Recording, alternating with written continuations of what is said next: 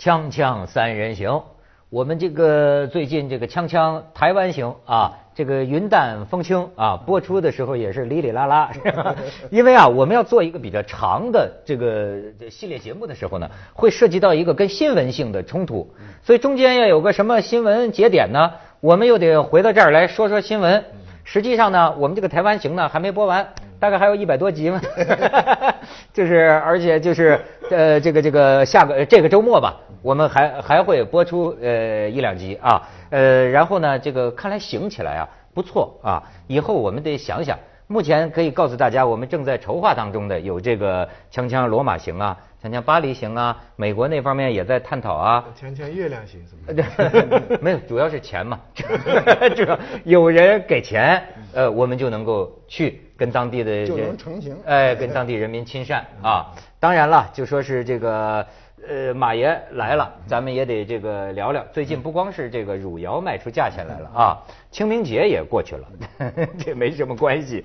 清明节过去了，可是呢，有些个话题，平常我们俩曾经交流过的，觉得呢还是可以谈一谈。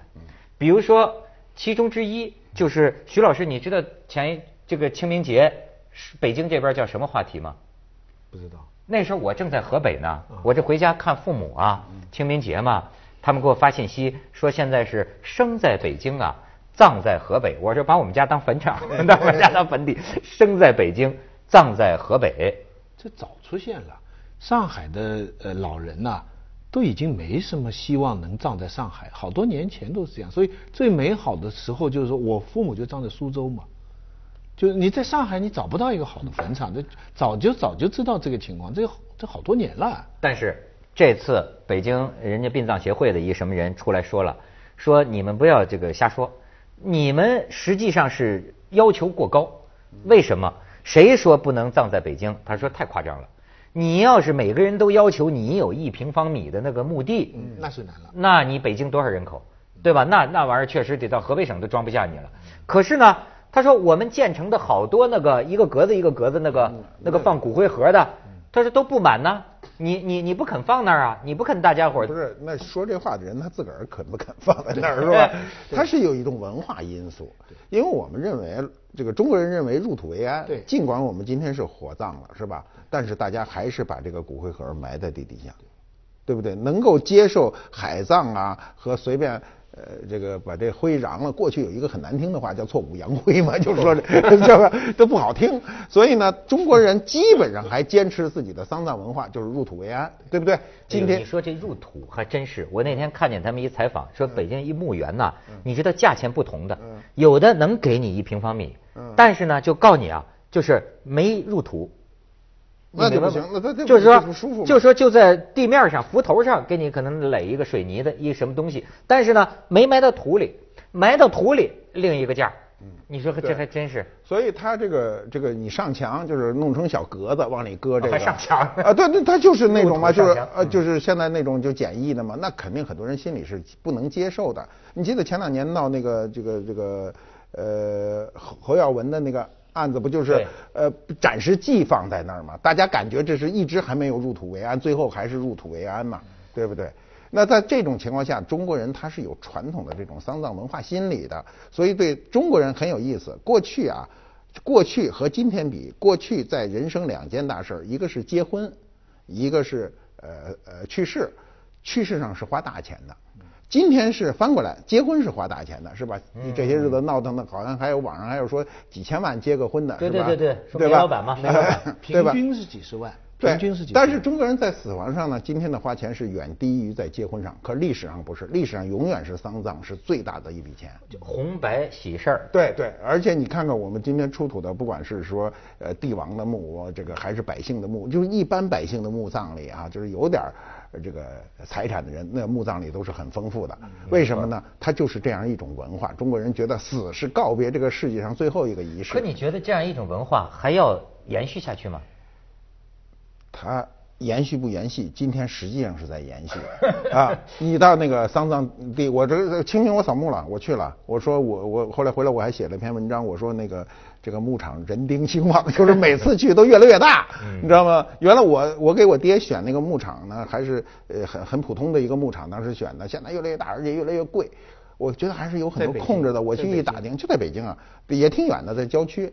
开开一个多小时，是吧？没没没有，还 在北京。因为当时当时已经就算出了北京城区了嘛，都是很远了。当时很远，呃，这些年路修得好，还开一个多小时呢，也挺远的。那到河北也差不多，也就开一个多小时嘛。这这就有一条河嘛，对，就是说河这边算北京辖区，河那边就是我们河北嘛，两个墓园价钱差的很大，所以他们就说。一河之隔，对，所以他要解决他的文化心理，就是对死人的一个尊重。就包括我看到很多问题，比如说骨灰盒一百多块钱做的，上来就卖一万多。嗯，呃，说因为在丧葬的位地方是没法砍价的，他还跟结婚不一样。结婚说，呀，你这酒席能不能再给我 送俩果盘啊？什么干什么？你这你这丧葬说买一骨灰盒，说再给我送俩花圈，没人这么谈。所以他在这上面呢，现在又是控制着，就是说是是是是是民政吧，民政管这个事儿，所以很多东西极其昂贵。我去看了，而且包括给你配那些花圈，那花圈说配多少花圈多少多少钱，结果那花圈是不是给你的？是 对公用的，公用的，就是换那俩条，对对，换那俩条给下一家用，叫人心里很不舒服，很不舒服。但是你从环保的角度呢，你又没法指责他。尤其是那个花跟呃呃那个骨灰盒还在还在其次，最主要的是那个棺材，他不去烧吗？他有他你你是出来不是遗体告别都是有一个棺材的嘛？那个价钱也差很多，而且明摆着就是一个放一下，放一下以后他去烧的时候他也不烧掉这个东西的，那么这个东西又是把来拿来用的。嗯所以你买的时候你就不知道它是第一次用还是有没有用。所以我看到这个地方，我看到这个细节特别郁闷。整个这个环节，我知道殡葬业赚大钱。对，你知你知道殡葬业不光说这个钱啊，就殡葬业今年啊，这是报纸上公布的数据啊，今年就烧掉的，烧掉的这个东西，烧点纸钱啊，你这烧这东西的很有意思。烧小三儿。啊，对，烧小三儿，烧 iPad、iPhone，就这些都有。这个。而且它这个东西很有意思，我看完了以后，那真是气死那个电脑城。电脑城卖一个苹果的这个这个电脑啊，挣不着啥钱。有人说挣他十块钱，但是呢，卖纸电脑的就烧去的这东西呢。那一个卖五百多，那 挣多少钱？比卖真电脑还挣钱。而且呢，他特逗。富士康应该转了。哎，富士康转型啊，转型。我告诉你，的。而且你听着啊，这上面还有很很有意思。它呢，注明是我这个是特环保的。什么叫特环保？就是烧的时候绝对不产生这个化学物质的。哦哦。您烧一真的还不成？真的那东西都是塑料的，一烧全他妈有毒的。环保低碳。哎，对，环环保低碳。先进理念。然后还有关键，下面这数据特别重要。我看到那个数据，我就。为之一振哈，就今年就是清明节烧掉的这种纸制品，嗯，陪葬的烧掉了超过我们电影市场一百多个亿。哦呦，你想想多大一个市场？这发死人才的。对，我天哪！什么都烧，你要什么有什么。烧烧还有烧别墅，就是做的时候特精致，什么都有。我在那个电电电视上看，这个记者假。假假装是要买这个这个东西的，问嘛，说那个见旁边一对夫妻也是东东北的，哎，保安呢？保安还有吗？保安还有吗？啊，保安前两天就卖完了，什么都有，就是你现在人间有的什么电视啊，什么都有，汽车你要哪个牌子的？要多么逼真的都有。烧烧了大奶，烧二奶，烧了二奶，烧三奶，这是。所以它是一个产业，你不要小看它这这几天。你想这几天它卖出一电影市场的一个总价来，电影市场还让外国人弄走一半。咱说起来，咱自个儿还没那么大市场。所以啊，我这个数字真非常大。对，这过去啊，真是就是说是谁呀？是李泽厚还是谁呀？不是说过一个吗？说这个日本民族啊是这个悲感文化，说中国民族啊他觉得是喜感文化。我觉得是有道理。我们啊真是就是弄这个丧事儿啊。也是这种啊，是宣泄型的，然后而且热闹，闹闹嚷嚷。你也就是过去要不讲什么喜丧啊什么的，但是听他讲那个数字，我就越发矛盾了。我就不知道，就你你刚才讲的一条，就是说这种文化要不要延续？啊，而且你看他现在实际上的这个后果，就是说巨大的啊巨大，但是。人心是要有个去处啊！这个这个节目早就说过，因为中国人没有一个宗教，没有另外一个世界，而这个世界就是要靠子女繁衍，然后对祖宗的祭拜。我跟你讲，你去墓地哈，我我每次我看了他我那个博客，我特别同意他里边的一句话，他说你人生有很多想不通的事情啊，去墓地看看，想通了。是是是是是。我呢，到了墓地最大的感受就是我看到男女之事。怎么能看男女？一一，你你看你男女在一起几长几十年，短几年，嗯，那你中间很多悲欢离合，很多爱恨交织，嗯，可是那都是很短暂的，将来你们得在一起啊，就在那一平方，你的名字永远跟他的名字在一起，嗯，对不对？对。那理论上几百年多少年都在在一起，那比你的婚姻要长久的多了。所以我又觉得墓地是一个很神圣、很神圣的。很好，我这次去了以后呢，就回来写篇小文，就这种感受。为什么呢？不能没有墓地。对，他每个人去祭祀的时候啊，让你看着，你心里忽悠一下。为什么？他每个人往上摆的东西是不一样的。嗯。你觉得不就是个鲜花，摆两块点心吗？哎，有人去做的饺子，为什么？肯定是他这人喜欢吃。爱爱吃。为什么呢？我我老婆出门的时候说呢。我得给给爹沏一个咖啡，因为我爹到晚年的时候特别喜欢喝那速溶咖啡，那咖啡让喝咖啡的人全都不耻，是吧？然后呢，他就沏了一个速溶咖啡，说每年都忘了这事儿，今年带着，呃，就沏好了带着，搁在那儿。然后他喜欢吃的点心什么等等的搁那儿了。然后他们在那儿说，我自个儿走开的时候呢，我走走走走走，突然看见那儿摆着这么大那小孩喝的那种，那种叫什么酸奶什么，我脑不清楚，都是儿童装的。我再一看那墓地。那孩子二零零三年生，二零一零年死，父母泣血而立。你你一看，你你再有什么不平衡？七岁，摆上的食物全是儿童食品。你到那儿一看嘛，你的头发就立起来了，就是你看不得这事儿。这个心呐，精神呐，确实需要有一个。归处啊，所以很难说这一百多亿就是浪费掉，对对对，心灵的归宿，所以是一个很矛盾的。我同意，我同意。从从社会学角度来讲，从经济学角度来讲，这是一个很大的浪费。可是可是人不能只是这么活着的。对，但问题是不管死的，对死的不管死的还是活的，现在的问题是人多地少，你知道吗？锵锵三人行，广告之后见。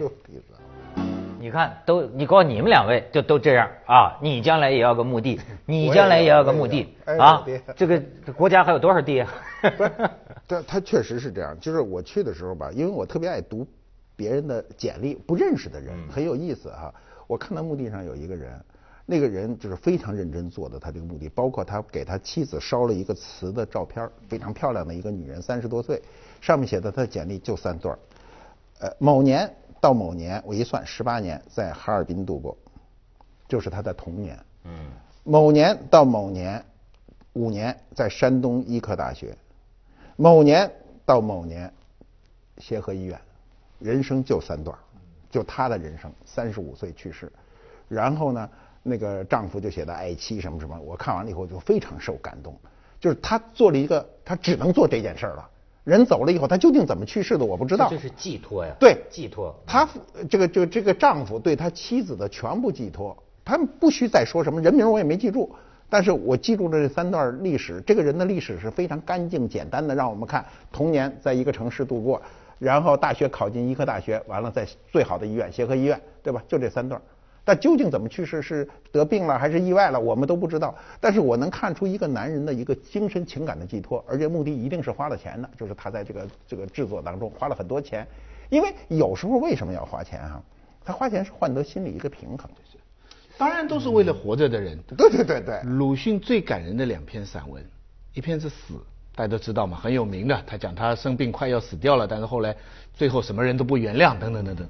还有一篇野草里边是个墓志文。他做梦，看到自己的这个墓志铭，非常非常感动。所以，所以墓地是一个地方，就是说人面对人要正视死，死是人生的一个很重要的一部分。是，所以，所以，所以，可能自己个儿给自个儿写这墓志铭。可我也是爱去坟地，但但是呢，就说。我我我觉得是不是我比你就就你们比我年长一些？对，我我自己就觉得啊，就是有件事儿叫人之常情嘛。但是好像在这个问题上啊，我觉得我有点不不按常情。就是我是愿意去看哈，但是我自己老现在老感觉就是那东西都是无所谓的。你明白吗？就是我跟你的感觉就就很不一样，就也可能是，当然也可能是我我就会觉得，嗨，我如果在心里对他有什么，我在自己屋里点起一炷香，这个心香一半吧，我何必到那个地方去凑热闹？但我不知道我这是不是不合常情啊？这个如果说有什么不满呢？我去我去过的这个，比方苏州，我最印象最深的就是我父母葬在那里的那个那个很好山坡，很很很。可是那个感受有两点我就不喜欢，第一是很多墓做的很粗糙，而且一模一样。第二个是有一些这个有钱的人就霸很大一块地方，霸很大一块就很大的粗糙，对不对？知道他有钱了，就好像什么什么矿主这样搞了一片很大的，但是修的这真是很难看。那个维也纳郊区那个那个墓地，我我一反复一再想讲，所有人都去，你看那个贝多芬。啊，莫扎特中间，旁边贝多芬，他们每个墓都不一样。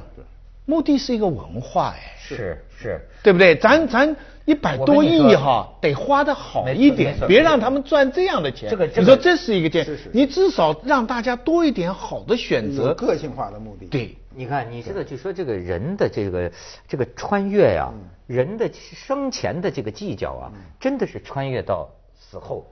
我那天是听谁说呢？就蒋介石他娘，他 蒋介石他母亲说，为什么没有跟他父亲葬在一起？他是独独葬，在另一个地方独葬。为什么呢？因为啊，他父亲好像不止一个老婆，你知道吗？那个老婆先死，哎，这个你像这个女人就会觉得，我不要跟他，他们俩已经挨得最近了，我再去我也不能挨得最近。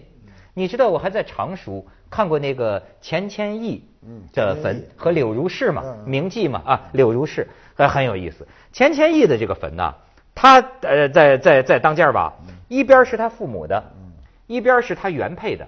咱知道柳如是是个妾啊，一边是他原配的。那么你看，你就像看到他们生前的关系一样。柳如是在哪儿呢？也离他不远，大概五十米。